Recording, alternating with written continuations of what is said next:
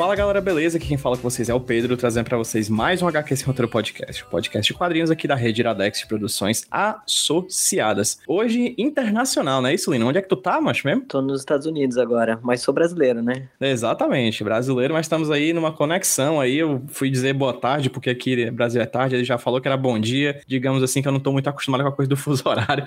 Mas, Lino, prazerzão te ter aqui pelo HQ Sem Roteiro, meu querido. É hoje que a gente vai conversar com o Lino, Lino Arruda. Ele é nosso convidado. E, antes de mais nada, Lino, eu gostaria de fazer a pergunta que eu faço pra todo mundo que chega aqui pelo HQ Sem Roteiro, que pra alguns é fácil, pra outros é difícil. Quem é você? Bom, o meu nome é Lino Arruda, eu sou ilustrador, sou quadrinista, é, meu trabalho circula é, mais ou menos sobre transgeneridade, estudos de gênero, é, políticas identitárias. Eu também sou doutor em literatura pela Universidade do Arizona e pela UFSC, e sou autor, meu último livro é o Monstrans, Experimentando Hormônios. Também agora estou esperando, fazendo, trabalhando loucamente no PROAC, que, que lançou né, no ano passado, a gente ganhou, e trabalhando num, numa HQ nova, que é o Cisforia. Perfeito. E hoje a gente vai conversar sobre todos esses trabalhos do Lino, sobre a vida do Lino e sobre como ele começou a fazer quadrinhos. E Lino, a pergunta que eu vou fazer pra você, a pergunta que eu faço pra todo mundo que é quadrinista e que chega aqui pelo HQ sem roteiro, certo? Como é que você começou o seu contato com as histórias em quadrinhos, assim? E como é fazer esse trajeto, assim, quais foram as HQs que você leu quando criança, adolescente, adulto, não sei? E quando é que você se tornou do... você se transformou do Lino leitor de quadrinhos pro Lino fazedor de quadrinhos? Massa, então eu acho que eu tenho uma, uma resposta pouco ortodoxa para isso, assim, porque eu nunca fui muito, assim, leitor ávido de quadrinhos. É, quando eu era criança, a gente tinha o Zé Carioca, umas coisas, assim, um pouco aleatórias, tinha a Turma da Mônica, né, mas não era, assim, uma, uma cultura muito forte na minha casa. A gente vem de uma família que não tem muito, assim, capital cultural, assim dizer. Também, aí quando eu comecei a me interessar mais e pesquisar mais quadrinhos, acho que foi lá para, vamos dizer, 2000 e 2007, 2008, quando eu tava procurando um material que falasse que tivesse mais representações sobre lesbianidade. Eu sempre tive assim essa essa busca, né, me identificava como lésbica, acho que 90% da minha vida. Então comecei a pesquisar qualquer material cultural, filme, numa época que a internet também não ajudava muito, enfim. E aí acabei encontrando as quadrinistas que eu que são meio assim as que me inspiraram a, a querer também contar as histórias da minha comunidade, que são a Alison Bechdel, tem a, a Diana, Gianni de Massa, que era uma, uma quadrinista que escreveu Hothead Pays, um, um, uma personagem lésbica que ia assassinando todos os homens, enfim, bem divertido. E o Dyke Strips, enfim, aí fui encontrando uma, uma série de coletâneas para ir meio que me nutrindo, assim, desse, desse conteúdo. Mas nunca pensei que eu faria quadrinhos, na verdade. Eu sou formado em artes visuais com especialidade em gravura, então meu negócio é mais, assim, ilustração, outra, outra pegada, né, pelo menos historicamente. E fui muito também, em termos de carreira, eu fui muito para a área acadêmica. Eu fiz meu mestrado em História da Arte Feminista, usei um pouco assim desse imaginário, fiz doutorado em literatura. Então, os quadrinhos para mim era meio que assim um hobby paralelo, uma coisa que surgiu. É, acho que o primeiro quadrinho que eu fiz foi em 2010 ou 2011, meio que uma necessidade que surgiu. Eu fazia parte de alguns coletivos autônomos feministas em São Paulo e a gente fazia vários workshops tal, e eu acabava conhecendo várias pessoas e a gente trocava muita ideia assim de piadas internas de cultura LGBT, trocava muita vivência, né? A gente contava muitas histórias e eu sentia que essas histórias elas eram muito preciosas para mim e que eu nunca consegui encontrar elas em lugar nenhum, só dentro daquele, daqueles coletivos, né? Que eram às vezes meio efêmeros, encontros, tal.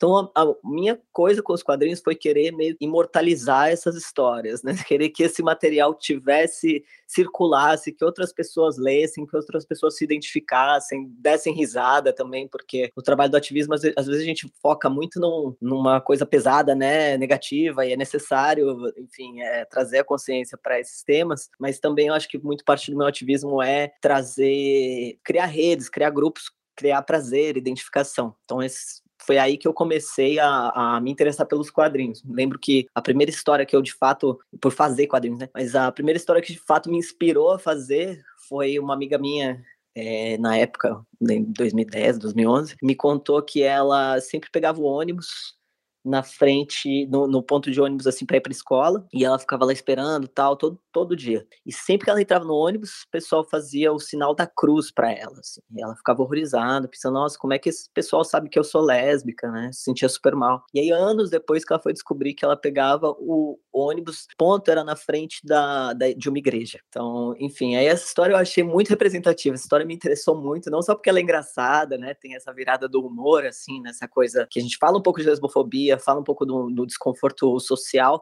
e tem essa virada, assim, né? Uh, mas é uma história que, para mim, é, é, era muito importante na época, porque as representações lésbicas, elas eram muito pautadas no casal. Então, ah, o casal, a prática sexual, o amor, o romance. E essa não, essa é uma história que fala como que ser lésbica, né, ou ser dissidente, de alguma forma, ela é uma coisa que tá meio que no seu dia a dia, de uma forma geral. Pegar um ônibus pode ser uma experiência lésbica. Então, esse foi o primeiro quadrinho que eu desenhei é, quatro quadros, assim, e a minha amiga gostou muito, e aí me juntei com uma, uma, outra pessoa que é uma pessoa transmasculina, que fazia alguns quadrinhos, na real a gente se juntou, era um amigo meu, que a gente se juntou para fazer uma banda lá em Curitiba, e ele te, teve ficou com rinite, não rolou de fazer a banda, mas ele mostrou alguns quadrinhos que ele fazia. E aí eu fiquei, tipo, maravilhado, assim, com, com as histórias que ele tava contando. E aí, em vez de fazer uma banda, naquela semana a gente decidiu fazer um zine de quadrinhos que chama Sapatuns, foi lançado em 2011 e algumas histórias minhas, algumas histórias do Lázaro e agora e é, um quadrinho que ainda circula um pouco, que o pessoal ainda pede.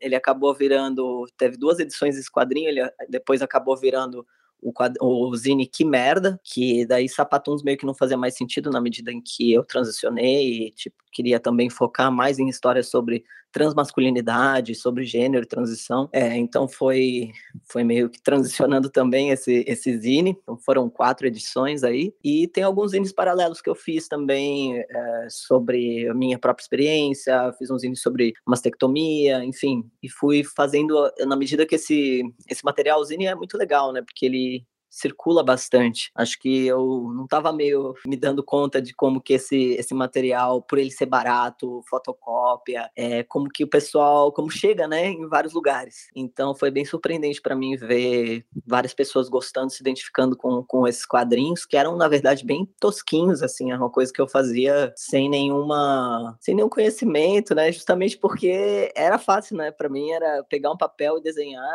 é uma coisa bem autônoma, né, dá para fazer, fazia rápido, do Xerocava e punha, né, no mundo. E aí foi meio assim que foi que foi eu nunca deixei de fazer. A partir daí eu, eu continuei fazendo zines, tipo um por ano, mais ou menos, quando dava. Foram me chamando para participar de algumas coletâneas, aí foi rolando alguns trampos é, mais oficiais para ilustrar cartilhas, para ilustrar, para fazer é, zines de é, quadrinhos de para ONGs, por exemplo, fiz alguns, e aí meio que eu vi que essa linguagem super funciona para trabalhar tanto algumas questões que eu trabalhava tipo na academia, né, questões mais de, de teoria de gênero, como para criar esse ambiente de difusão de algumas ideias, né, e de algumas histórias. Bom, aí o que rolou é que eu estava fazendo, eu acabei trabalhando com o Zine, né, minha, minha tese de doutorado foi em cima de zines feitos por pessoas trans é, na América Latina. Decidi que o último capítulo da minha tese eu ia fazer em quadrinhos, em vez de fazer uma conclusão, tal, rever tudo, eu acabei pensando, poxa, pouquíssimas pessoas leem tese, né, e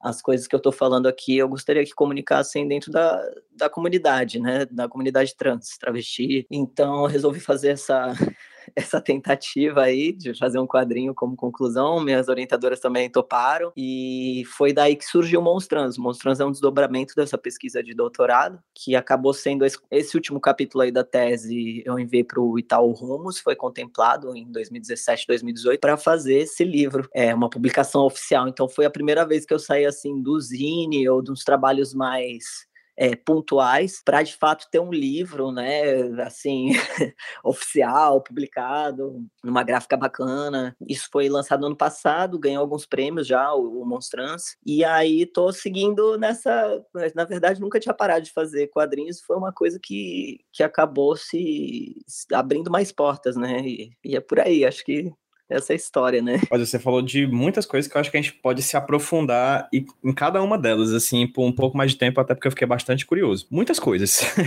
você pontou aí, vamos lá. Você falou de música, ia quase fazendo uma banda. Falou que você é, era ilustrador na faculdade, aí começou a fazer zine, mexeu com quadrinho. Enfim, você passeou por muitos tipos de linguagem diferente, mas eu acho que no primeiro momento a gente pode se dedicar a falar um pouco mais sobre a coisa do zine. Você já pontuou aí sobre o poder que ele tem de penetração né, na, no grupo, assim, chega em vários locais, muitas pessoas conseguem ter acesso ao Zine você não tem nem noção disso. E você estudou sobre isso no doutorado, sobre o Zine da América Latina, né? Sobre o Zine de artistas trans da América Latina. Se a gente pudesse demorar um pouco mais nesse tema, fala um pouquinho mais sobre a importância do Zine pro teu trabalho, tanto na questão de divulgação do teu trabalho, quanto na questão de você experimentando desenhar, né? Porque aí faço uma outra pergunta junta. Pra ti foi fácil o salto entre se, ser ilustrador e se tornar um quadrinista? Eu acho que o, o Zine, ele é muito, ele é uma ferramenta incrível, assim, é muito permissível. Você pode fazer um zine de qualquer coisa, né? Qualquer carta, tradução de artigo, desenhos, diário. Ah, então,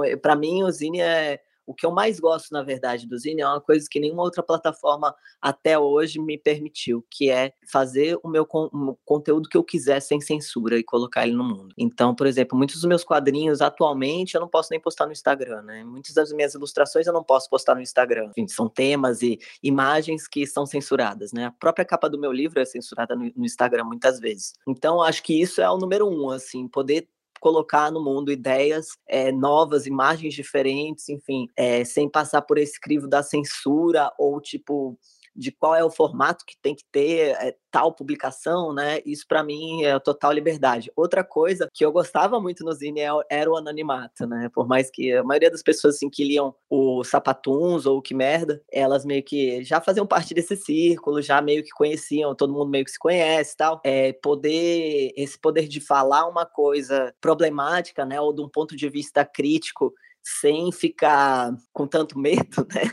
Colocar um, colocar um tema difícil lá fora, às vezes é mais difícil fazer com, numa autobiografia do que num zine, né? Essa foi assim a minha experiência. O poder do zine também de, de chegar, meu, meu zine chegou no Chile, chegou na Argentina, enfim, porque era uma comunidade muito muito sedenta, né, por esse tipo de representação. Acho que calhou de, de ter um público que estava muito afim de ler mais sobre si mesmo, né? Naquele momento. Para mim foi assim, uma ferramenta de conhecer para conhecer lugares novos, para conhecer pessoas novas, para fazer mais redes, para pensar coisas novas, para trazer novas ideias, incorporar novas ideias, repensar o que o que eu acredito, né? Então, para mim o Zine assim realmente é, é incrível e fez parte do meu da minha tese justamente falar um pouco sobre o Zine como ferramenta de autopublicação, porque quando eu comecei a fazer a tese, diferente de hoje, a gente não encontrava quase nada, nenhuma publicação feita por pessoas trans, pelo, menos livros, assim, publicação mais oficial. Onde eu encontrei mesmo as vozes das pessoas trans foram nos zines. Então eu rodei a América Latina coletando alguns, fazendo um arquivinho de zines feitos por travestis, pessoas transmasculinas, pessoas transexuais, e estudei esse material aí, tipo, olhando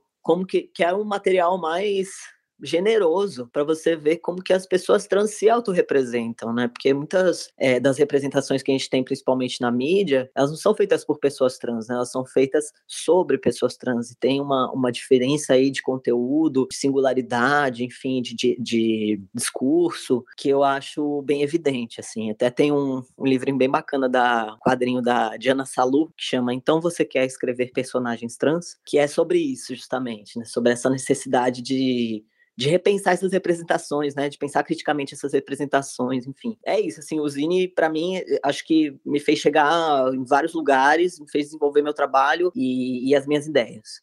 Né? Justamente por estar participando de, de coletivos, de redes. Com os Sapatões eu fui para Colômbia, fui para o México, enfim, trouxe aqui para os Estados Unidos também, dava workshops, dei muitos workshops de para pessoas LGBT, para elas fazerem, aprenderem a contar as suas próprias histórias. Não são workshops de lembrar das histórias, aprender a contá-las e depois é, desenhar, né? Fazer um zinezinho, cada pessoa fazer um seu zine. Então, enfim, é um tema muito querido para mim. E acho que para várias pessoas que fazem quadrinhos, né? Acho que tem essa facilidade também do zine. Tudo é meio é fácil e acessível, né? Não precisa ser uma publicação incrível, não é intimidador fazer um zine. Pode sentar, dobrar uns papéis, como foi como a gente fez lá, eu e o Lázaro em 2011, pegar, dobrar os papéis, fazer os quadrados, apagar, mudar, é, rasurar e xerocar, né? Fotocopiar. Então, e levar consigo, né? Então, acho que é uma. Tem essa, essa facilidade da autopublicação, assim. Claro que tem algumas restrições, né? O, zine também ele não dura tanto, ele rasga, ele molha, as pessoas editam, perde página, enfim. Acho que faz parte do, da temporalidade desse tipo de material, né? De como ele é editável também,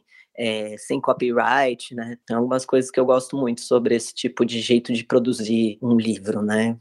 Por exemplo, o Monstrans está lá e ele vai ser sempre esse livro, né? Agora, os meus outros zines, eles, eles parece que o que é importante eles continuam aparecendo e as partes que vão mudando, né, as partes que estão desatualizadas ou que caíram, elas já também vão ficando mais opacas, enfim, ou vão sendo editadas para fora do zine. Eu gosto de ter esse, essa possibilidade também. E acho que meu salto assim de ilustrador para quadrinista, acho que eu sempre fui ilustrador, né, e continuo sendo, a maior parte do meu trabalho é comissão de ilustração e realmente quando eu comecei a me dizer quadrinista, não foi quando eu comecei a fazer quadrinhos, porque era uma coisa bem assim, que eu fazia para as minhas amigas, que eu não, não era uma identidade, ainda muito menos uma identidade assim, de carreira, de profissão e tal. Acho que realmente começou a se consolidar com o Monstrans, né? Quando eu ganhei, realmente fui contemplado pelo Itaú Rumos, e aí que, pô, vou fazer um trabalho que teve uma, uma repercussão maior, que realmente chegou, né, meio que furou a bolha, né, e chegou em outros, em outros públicos, em outros lugares, e aí também abriu outras portas, e é um momento também, acho que mais propício para esse tipo de discussão, né. Quando eu comecei a fazer os Ines, não tinha um ambiente tão favorável, vamos dizer, né? Por bem ou por mal, acho que agora a, a, conversa está em pauta, né? Sobre transgeneridade, sobre sexualidade, gênero, enfim. Então acho que é, é foi a, a, união desses dois desses dois fatores, né? Um momento social é, em que faz mais sentido publicar ou que acho que sempre fez sentido, né? Mas em que há mais abertura para esse tipo de discussão, com a, o desenvolvimento desse trabalho já está um pouco mais maduro, pelo menos dentro de mim, né? Digo isso porque eu tive que aprender muito, né? A fazer quadrinhos não é, pode ser, pode ser muito fácil, pode ser muito tosco, pode ser muito faça você mesmo e tá tudo bem e comunica. Ao mesmo tempo, tenho aprendido muito sobre fazer roteiro de quadrinho, é, pensar os tamanhos da publicação, o tamanho do papel, as qualidades, é, como, que, como melhor usar ou, ou as viradas de página, enfim, tem um monte de teoria, né, sobre para otimizar a experiência do leitor ou da leitora, né, nesse processo. Então, acho que agora eu me sinto mais é, sempre aprendendo, né, para sempre. Eu acho que a gente vai estar aprendendo coisas novas, mas um pouco mais capaz de, de, de, me identificar como um quadrinista, porque é pelo menos mais da metade do meu trabalho atualmente é isso. A minha pesquisa atual no, no doutorado é sobre quadrinhos e memória, e é um tema que você aborda, né, que você basicamente realiza na sua obra quadrinística e na, nos índices, etc. E você disse também que quando você fazia os zines, né, você compilava e quadrinizava histórias a partir de memórias de outras pessoas além das suas, né? Como é que é para você lidar com esse tema da memória? Você que é uma pessoa que já trabalha com isso há muito tempo, como é que transforma essas memórias em imagens? Como é para você lidar com esse com essa figura que é com, com essa característica tão nossa e transformar isso em materialidade? Que é a memória que você faz em quadrinhos? Ah, é muito massa essa pergunta. Acho que é uma pergunta que dá para ir para vários lugares, bem complexa, né? Eu acho que justamente o que me motivou a entrar nos quadrinhos era a escassez de arquivo, né, que a gente tinha, escassez de arquivo histórico de, das nossas histórias enquanto lésbicas, enquanto pessoas trans, é, e a necessidade de, de manter viva e manter circulando algumas dessas experiências, né? E arquivo de uma forma também muito mais permissiva né? Muito mais maleável do que aqueles arquivos históricos de dados tal. Então eu trabalho com a memória de uma forma bem ficcional, né? Uma memória bem é, editável. É, esse é o meu, essa é a minha aproximação da memória. Acho que a gente está sempre reeditando o, o, a partir da nossa perspectiva atual, a gente está sempre reeditando o que aconteceu, como que é, de onde que a gente veio, como é que foi né, esse percurso. É engraçado, né, tá, eu, o Monstrans é uma autobiografia e ela é uma autobiografia completamente ficcionalizada, né? Tem uma série de monstros que surgem, então a, a base das, das histórias são fatos que de fato aconteceram. Quando eu conto, enfim, sobre ter nascido com uma deficiência nas pernas, ter passado por é, fisioterapia, enfim, são memórias também no processo da feitura dessa, é, desse livro, eu me deparei com quais são as memórias que são mais difíceis, né, de, de acessar e de ficcionalizar e de falar sobre, e quais as que eu tenho mais facilidade, né. Ah, isso é sempre um, um mergulho, né, e uma, uma reelaboração de si, né. Acho que a memória, ela traz essa possibilidade de autoedição, que é o que me interessa, na verdade, né, menos fixidez nas identidades e mais possibilidade, né? Prefiro a ficção a uma realidade mais menos abrangente, é menos inclusiva, menos, enfim, penetrável. Acho que também, é, sempre trabalhei muito com, com as histórias de outras pessoas também, com piadas, enfim, com receita. Tem zine meu que tem receita de bolo vegano, porque era uma coisa, para mim, tem a ver com aquela, com o arquivo, com aquela cultura daquele momento em que as lésbicas feministas eram muito veganas, enfim. Então ele, ele acaba acaba trazendo representações de uma era, assim, né? De um, de um tempo, que já não é mais o tempo de hoje, né? E eu acho que, que é legal a gente ter essa, essa referência a gente conhecer né, as pessoas, como era o movimento antes, como as pessoas se relacionavam antes, até fazer essa, essas conexões intergeracionais, que é uma coisa que eu trabalhei bastante nos INES também, dei alguns workshops para idosos LGBT para contar histórias, é, as suas histórias aqui nos Estados Unidos. E eu acho que também essa coisa de, acho uma coisa que eu aprendi bastante quando a gente conta as histórias das outras pessoas é a necessidade, é a responsabilidade, né, de dividir essa autoria, que é uma coisa que se faz muito pouco, por exemplo, na academia, né? Na academia tem um autor que escreve, que ganha o título lá, que vira o doutor, tal. E nos zines, né, nessa possibilidade de, de escrever conjuntamente, mesmo que no final eu que vou desenhar, o que eu tento fazer é envolver ao máximo as pessoas cujas histórias eu estou contando. Então, no, nos workshops, eu realmente. A proposta era realmente que as pessoas desenhassem os seus próprios zines, as suas próprias histórias com seus próprios recursos. Pode recortar, enfim, colar, fazer é, qualquer tipo de, de que for capaz ou tiver vontade de fazer. É, mas quando me pedem para representar a história, né, de uma vou representar a história de uma amiga, ou que eu faço bastante, né? No meu Instagram tem várias histórias que são amigas que me contam e que aí eu, enfim, em conversas casuais, né? E histórias muito boas, muito ricas, assim, e que nunca a gente nunca vê em lugar nenhum nessas né, histórias. Então eu sempre falo, pô, nossa, isso daria um bom quadrinho.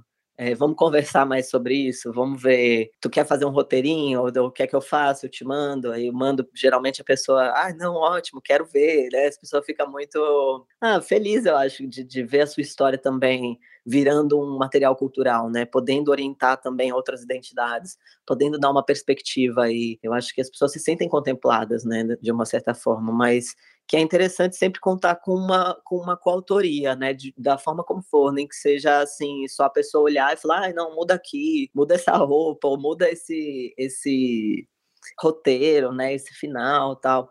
Então, quando eu, quando eu faço representações de, de outras pessoas, eu sempre tento manter esse, esse tipo essa ética, né? Até me lembrei agora também uma, um fui contratado uma vez por uma ONG no Chile, que era uma ONG para crianças, é, sobre crianças para acolher crianças trans. E meu papel era fazer um fazer uma cartilha, uma várias ilustrações de quadrinhos para uma cartilha para os pais.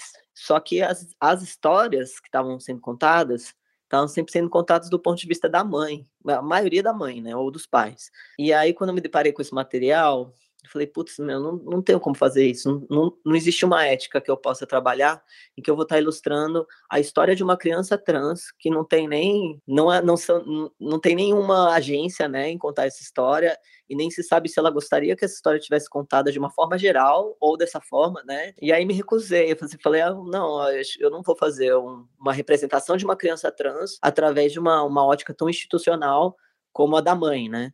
Ou a da ONG. É, se a criança trans em algum momento quiser contar a sua história, eu, eu posso dar workshops, eu posso, enfim, é, conversar com elas, e, enfim, é um, é um outro trabalho, né?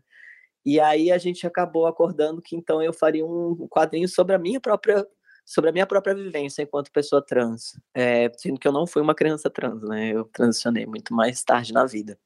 Mas ficou super legal, acho que foi é um dos, é um dos quadrinhos que eu mais gosto um quadrinho sobre minha relação com a minha mãe. E eu acho que tem que sempre meio que manter essa, essa perspectiva mesmo, né? De, de, de não só o que você está colocando no mundo, quando você trabalha com memória, com arquivo, com acervo, mas também não atropelar e não, não, se, não se apropriar, né? E expropriar é, das, das culturas mesmo se você fizer parte delas, né? Eu acho que, para mim, o mais interessante é que existam vários, várias representações diferentes e, e, que mais pessoas trans ou mais pessoas dissidentes, de uma forma geral, façam os seus quadrinhos, não, não que uma pessoa seja meio que encargada disso, né? Acho que esse é uma, um ponto legal para tocar, assim, porque acho que mais pessoas estão se sentindo impelidas a contarem as suas histórias é, com os recursos que têm, né? E eu sou a favor desse tipo de movimento que, que plurifica e multiplica, né?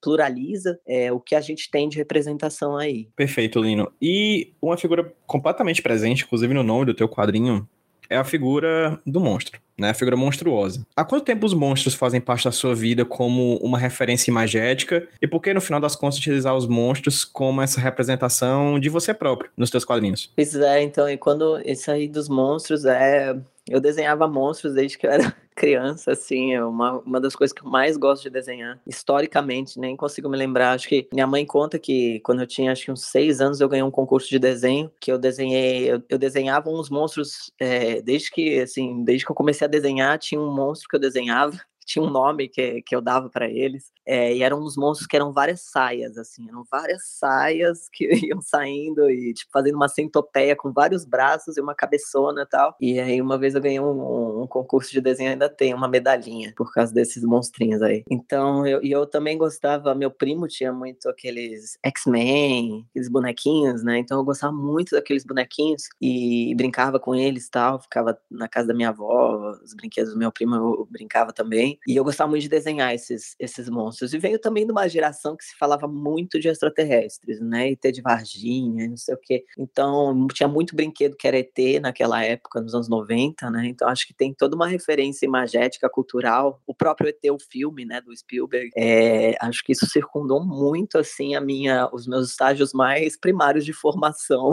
identitária. Acho que teve sempre por aí, né, essa, essa, essas imagens. E, na verdade, o Monstrans, ele a ideia do, do monstro como uma, um tropo representativo para falar sobre gênero, sexualidade, é, não é uma coisa que eu inventei, né? Não é uma coisa nem nova, assim. É uma coisa, na verdade, que eu pesquisei muito meu, na minha tese, é, olhando para esses zines de pessoas travestis e trans, é, um dos, uma das coisas que eu achei mais comuns na autorrepresentação foram figuras monstruosas, ou animalidades, ou criaturas híbridas, Uh, então foi o que mais me, assim, como uma unidade na forma das pessoas trans se autorrepresentarem nesses produtos culturais é, mais underground, mais precários, foi essa figura, diferentes figuras de monstros. E foi sobre elas que eu me debrucei para entender como os monstros contam sobre as nossas, sobre a cultura, né? É muito, bom, tem toda uma, uma linha de estudos que se chama teratologia, que é os estudos dos monstros, que é basicamente isso, entender a função do monstro numa, numa determinada sociedade ou cultura. É, e o monstro está sempre trazendo ansiedade sobre a identidade. O monstro é uma figura crucial na formação da identidade,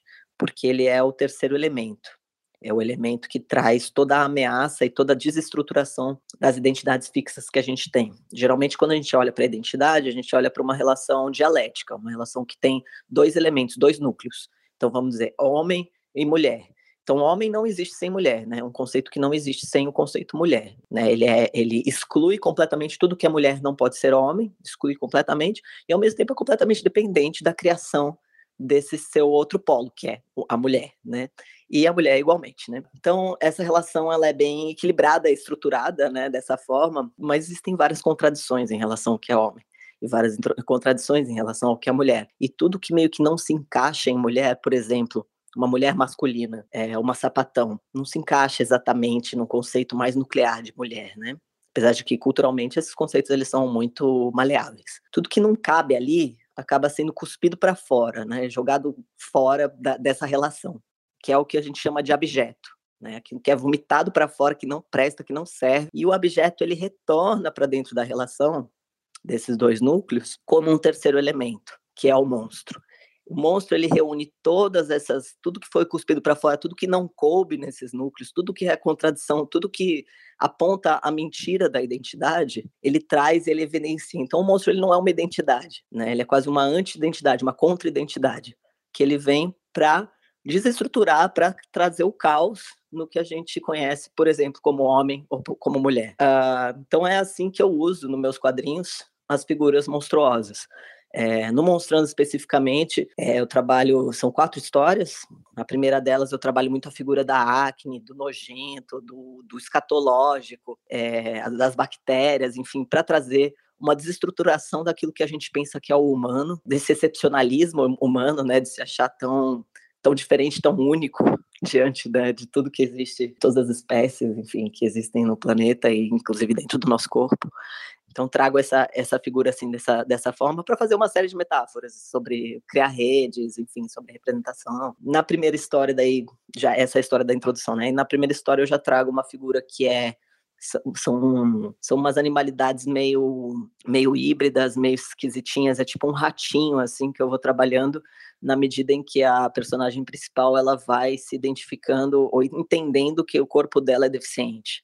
Então, ela vai incorporando os olhares das outras pessoas sobre o seu corpo, e nesses momentos em que ela encontra esse conflito com o próprio corpo, é, esse corpo vai se transformando numa coisa meio distorcida, peluda, enfim, indesejada, uma coisa que também quer se esconder, né? Ah, aí na, na próxima história, que é uma das minhas preferidas, é, que chama Segunda Natureza, eu trago figuras de fantasmas para falar um pouco sobre essa dificuldade, né, de trazer uma representação na qual caiba transmasculinidade e lesbianidade, como eu estava falando, né, esses, esses polos identitários eles se repelem, eles se rejeitam, mas eles estão de alguma forma conectados, né? Então eu trago a figura do monstro justamente para falar dessa hibridização do, da mulher lésbica e do homem trans é, o, que, que, o que, que um orienta do outro, com, no que, que eles dividem, né? Como pode um corpo ter as duas coisas ao mesmo tempo, por exemplo. Ah, então trago essas figuras mais fantasmagóricas, é um pouco mais surreal essa história. E na última história do livro, é uma história autobiográfica também, que aconteceu, essa aí é mais um roteiro mais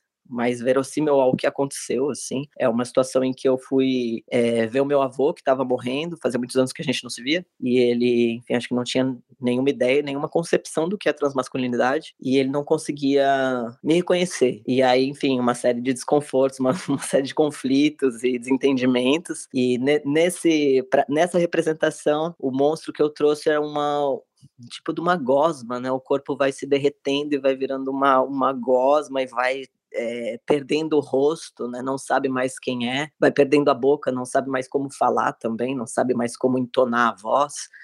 Porque nessa, nessa história a personagem está tentando é, mostrar para o vô que ela ainda era a neta dele. Então, essas são, esses são os momentos, assim, os momentos de confusão identitária, de conflito é, de incoerência, vamos dizer assim, da, da, em relação ao, ao, que a pessoa é, o que se espera dela, ou como ela é vista, é onde eu uso as figuras de monstros. Tem um texto que acho que com certeza você já deve ter visto, que é do Jeffrey Jerome Cohen, né? Que é A Cultura dos Monstros, né? Sete Teses. Uhum. Que eu acho incrível, assim. É uma carta de amor né, aos monstros, assim, é tipo uma tentativa de compreensão de como os monstros fazem parte da nossa vida e como eles são importantes pra gente compreender o que não é monstruoso. Você acredita que com esse quadrinho, você fazendo esse quadrinho e relembrando da sua vida, das suas histórias, inclusive dessa história do seu avô, que você fez um vídeo, né, de divulgação do quadrinho, lendo uns trechos, né, dessa história em específico, eu vi antes da gente começar a nossa gravação aqui. Como é que é essa tua relação com, com a monstruosidade? Você já falou aí mais ou menos, mas o que é que você acha que os monstros têm a nos ensinar? Então, é, sim, eu fiz esse vídeo, conheço o, o Jeffrey John Cohen,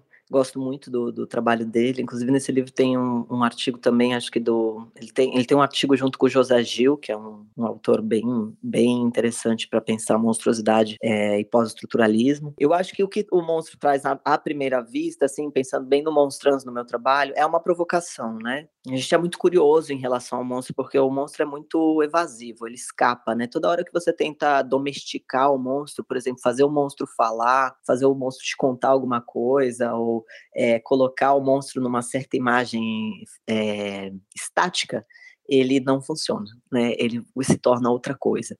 Então eu acho que é o monstro é uma figura dentro das minhas histórias que mantém a história viva e interessante, e que mantém a história passível de mudança. Né? Se eu tenho 35 anos, vou fazer uma autobiografia, tá um pouco cedo, né? Então eu acho que o monstro ele traz essa, essa possibilidade de contar e recontar a mesma história, de olhar para o corpo, olhar de novo e ver outra coisa. Eu acho que é isso, é, é, isso que me interessa nessa figura, e eu acho que é isso que traz também um, um tipo de representação especificamente sobre trans, transgeneridade, transexualidade, é, que eu acho que é necessária nesse momento, porque os discursos sobre transexualidade, principalmente, eles vêm muito orientados pelo, pelo biomédico, assim, né? Que, é, que já tem uma série de pilares. Por exemplo, ah, eu nasci trans, eu sempre fui trans, eu sou uma, um homem preso no corpo de uma mulher, enfim, vários discursos que são é, com os quais muitas pessoas se identificam, né? Que são totalmente legítimos, mas eles acabam se tornando os únicos discursos possíveis, né? Eles acabam é, quase que definindo o que é um homem trans, né? O que é transexualidade, o que é transgeneridade. E eu acho que é momento de mais pessoas poderem contar mais histórias bem diferentes é, sobre essas mesmas identidades, né? Então eu acho que o monstro ele também vem é, desafiando uma série de, de coerências e essencialismos que a gente está que a gente está acostumado a usar para pensar e fazer dar sentido às identidades, né? E para mim eu me interessa muito pouco uma, uma didática da transmasculinidade, uma didática da, da, das identidades, né? E muito mais é, brincar com as identidades, né? E pensar elas de forma complexa, incoerente, inconveniente, caótica, enfim, acho que é, é por aí. É, e essas figuras monstruosas fazem isso, né? Como você mesmo falou, de certa maneira, os algoritmos das redes sociais costumam até não gostar muito, né? Porque é, há um limite ali, né? Que às vezes esse algoritmo acaba pegando, né? Limitando, porque exatamente são figuras que aterrorizam, né? Que não estão muito bem definidas, né? Ficam assim nesse espaço meio amedrontante. Total. Não, sim, eu acho que isso também comunica sobre essa história do. É, é isso, né? A gente tem que estar nas redes, divulgar o trabalho, vender livro tudo mais. Acho que as figuras monstruosas, elas realmente têm, têm essa, esse impacto, né? E elas são também rejeitadas, né? Desse,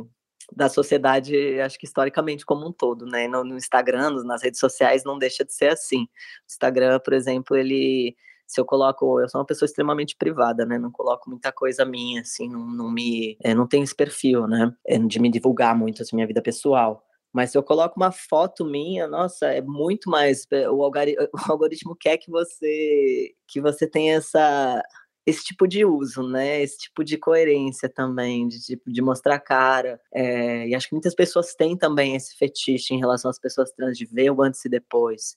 É, de ver a nossa cara, de ver, né, essa, essa, essa necessidade, assim, essa curiosidade. E eu acho que trazer o monstro é uma forma de frustrar um pouco isso também. Perfeito, Lina. Eu sei que você falou aí de uma questão que é incompleta e indignificante, que é ver a questão da transexualidade simplesmente pela questão médica, hormonal e coisa do gênero. Mas o seu trabalho trata disso também, né? Afinal, é monstrans é, experimentando hormônios, né? Então você faz essa brincadeira de palavra aí, né? De horror com hormônio, né? É, como é que foi para você transformar essa experiência de transição, né? O do uso de hormônios em quadrinhos, assim? Como é que foi para você lidar com essas questões, trazendo elas pro campo da imagem? Tenho, tenho uma série de... Faço, fiz também um quadrinho sobre mastectomia, faço quadrinhos sobre usos de testosterona. Quando eu comecei a fazer quadrinhos mais focado em transmasculinidade, é, eu ainda me identificava como lésbica e eu tomava testosterona. Então já sempre foi sempre foi uma antítese, sempre foi um problema. E aí o, o a figura que eu comecei a usar para trazer esse assunto era, uma, era um personagem que eu criei que chamava lobisomem trans, é, que não era um homem trans, não era um homem, era um lobo e vinha e vinha trazendo essas questões dentro do, de uma rede de amizades lésbicas. Uh, então já, já, já trazia questões meio que localizadas num contexto pouco pouco tolerante naquele momento, vamos dizer assim. E eu trago assim as questões da testosterona também, é, dos usos hormonais, dos usos e das possibilidades de dos ensaios que a gente faz com os nossos corpos, com de uma forma muito mais laboratorial, né? Então, não é um quadrinho que vai te ensinar. Eu tenho quadrinhos, é, quadrinhos não, eu tenho zines que ensinam a, a injetar testosterona, por exemplo. Tem, tem os zines que ensinam a aumentar a, os graus, os níveis de testosterona de forma natural, sem, sem aplicação hormonal. Mas o, o, o meu trabalho, ele tem sido nesse, nesse sentido de, de explorar possibilidades é, mais mais amplas em relação aos usos dos hormônios e as identidades, né? Então, meu trabalho eu trago é, pessoas não binárias que usam testosterona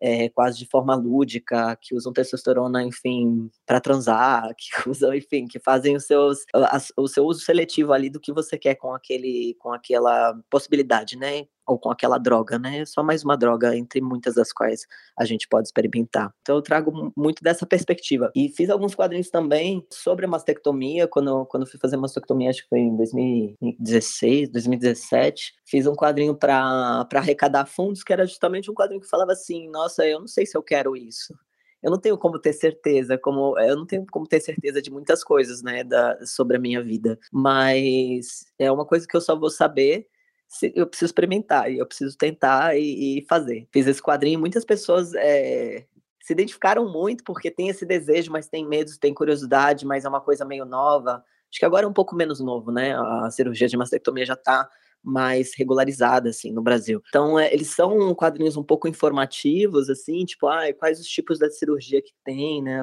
Até atualmente estava fazendo uma série nova no Instagram sobre mastectomia, mas ao mesmo tempo são quadrinhos que trazem. Eu, eu gosto do humor, né? Para mim, é, o mais interessante é, é trazer esse, esses outros olhares, né? Para uma coisa que às vezes já fica meio batida, né? Até é, nessa última série que está no Instagram sobre é, coisas que ninguém te contou sobre mastectomia, eu discuto um pouco a questão do preço da, da cirurgia, do que, que a cirurgia de fato implica, né? Que não é só, enfim, qual é o pós-operatório, o que, que acontece, o que, que você tem que passar, e também as ideias que a gente tem em torno de, desse desejo, né? O que desejos que a mastectomia pode trazer, né? Porque se a gente se basear numa estética da masculinidade cisgênero, é uma puta de uma cilada, na real, né? Porque não é necessariamente isso que vai acontecer e a gente tem bem pouco controle. E quando a gente abraça mais a, as possibilidades do que a necessidade de controle do que o nosso corpo precisa ser, acho que a experiência pode ser muito mais prazerosa. Então, num, desse, num desses quadrinhos eu falo sobre um pânico que eu tinha de, de ficar com os, os mamilos tortos e para cima e para baixo, retorcido ou cair os mamilos, muitas vezes os mamilos necrosam né, durante a cirurgia, no pós-operatório. É, não só em homens trans, né, também em mulheres que fazem redução de seio, uh, muitas vezes perdem o mamilo.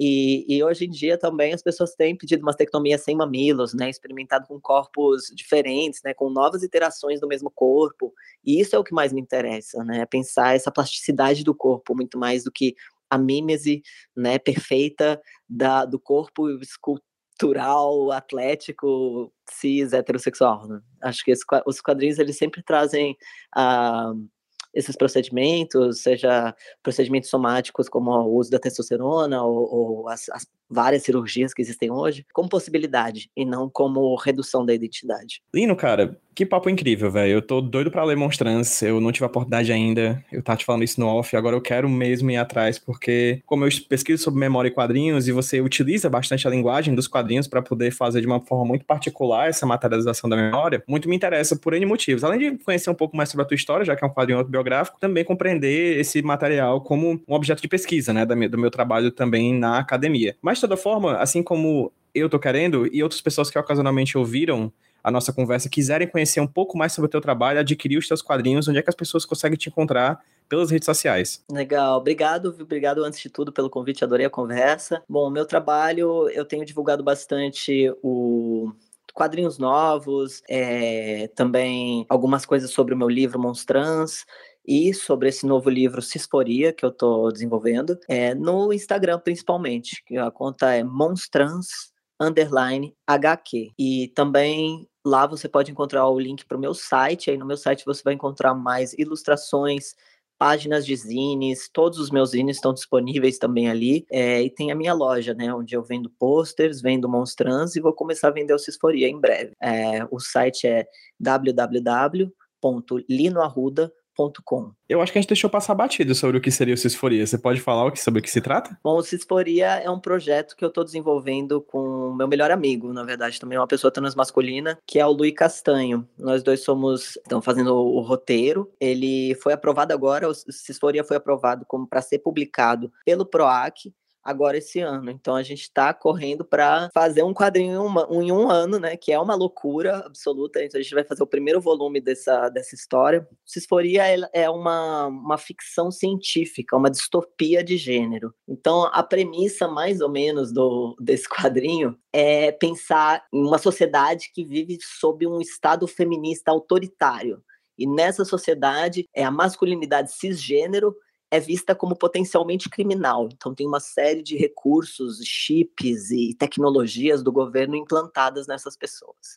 Então, se for uma distopia de gênero, ela se passa mais ou menos numa espécie de vale dos homossexuais. Então, as regras dessa base moral, todas as relações ali, é o consentimento. De forma que a gente vai tratar de não monogamia, fetiche, sadomasoquismo, práticas não reprodutivas, o fim da família nuclear e principalmente a exaltação das identidades trans. A pergunta aqui, acho que para instigar um pouco quem quiser ler sobre esse quadrinho, é: será que uma sociedade baseada em policiamento e vigilância das identidades pode de fato garantir liberdade e igualdade para a sociedade? Acho que é isso, se faria aí uma, uma palhinha sobre ele, pelo menos. Bom, hein? Bom, coisa boa vindo por aí. Em breve tá no ar, né? Em breve tá no mundo. Muito massa. Para vocês que ouviram a gente já sabem, todos os links que o Lino falou aqui nessa nossa conversa, o site, as redes sociais, enfim, as páginas para comprar os quadrinhos dele, vão estar linkados no post desse podcast lá no site do hqsemroteiro.iradex.net e também no seu agregador de podcast aí que você ouvir esse programa, vai lá na parte de links interessantes que vai estar tudo linkadinho, bonitinho, para você encontrar mais sobre o trabalho do Lino. Meu querido, muito obrigado por essa conversa. É, a gente tinha marcado há muito tempo, eu tinha esquecido completamente. Muito obrigado por ter me lembrado alguns minutos antes da gente começar a gravar, porque ia passar totalmente apercebido. Minha memória é muito ruim, mas os papos daqui são sempre muito bons por causa dessas pessoas maravilhosas que chegam por aqui como você. Então, muito obrigado, de verdade, por esse papo. Obrigado, até mais, valeu. I wake up in the morning. I see nothing but concrete and pouring rain. I regret every single mistake that led me this way. Then I open my eyes. Then I open my eyes. Then I open my eyes. My eyes. My beady little sleep deprived, no motherfucking appetite.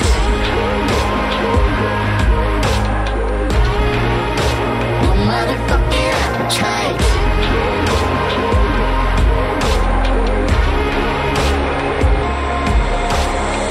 On the town in the evening.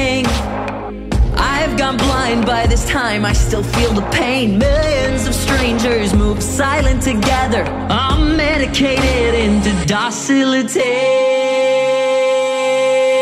Then I open my mind. I skip the pills for a night. And I open my mind, my mind. My overworked and sleep deprived, no motherfucking appetite.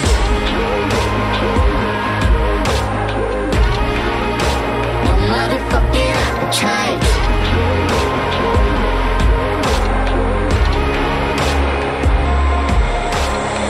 You can't unsee, but you can unlearn. Deprogram me, count me out of the herd. Just send me away, send me out to the farm. Just let me change, new body, new name. Just send me away out to the farm. Just let me change, new body, new name. Just send me away.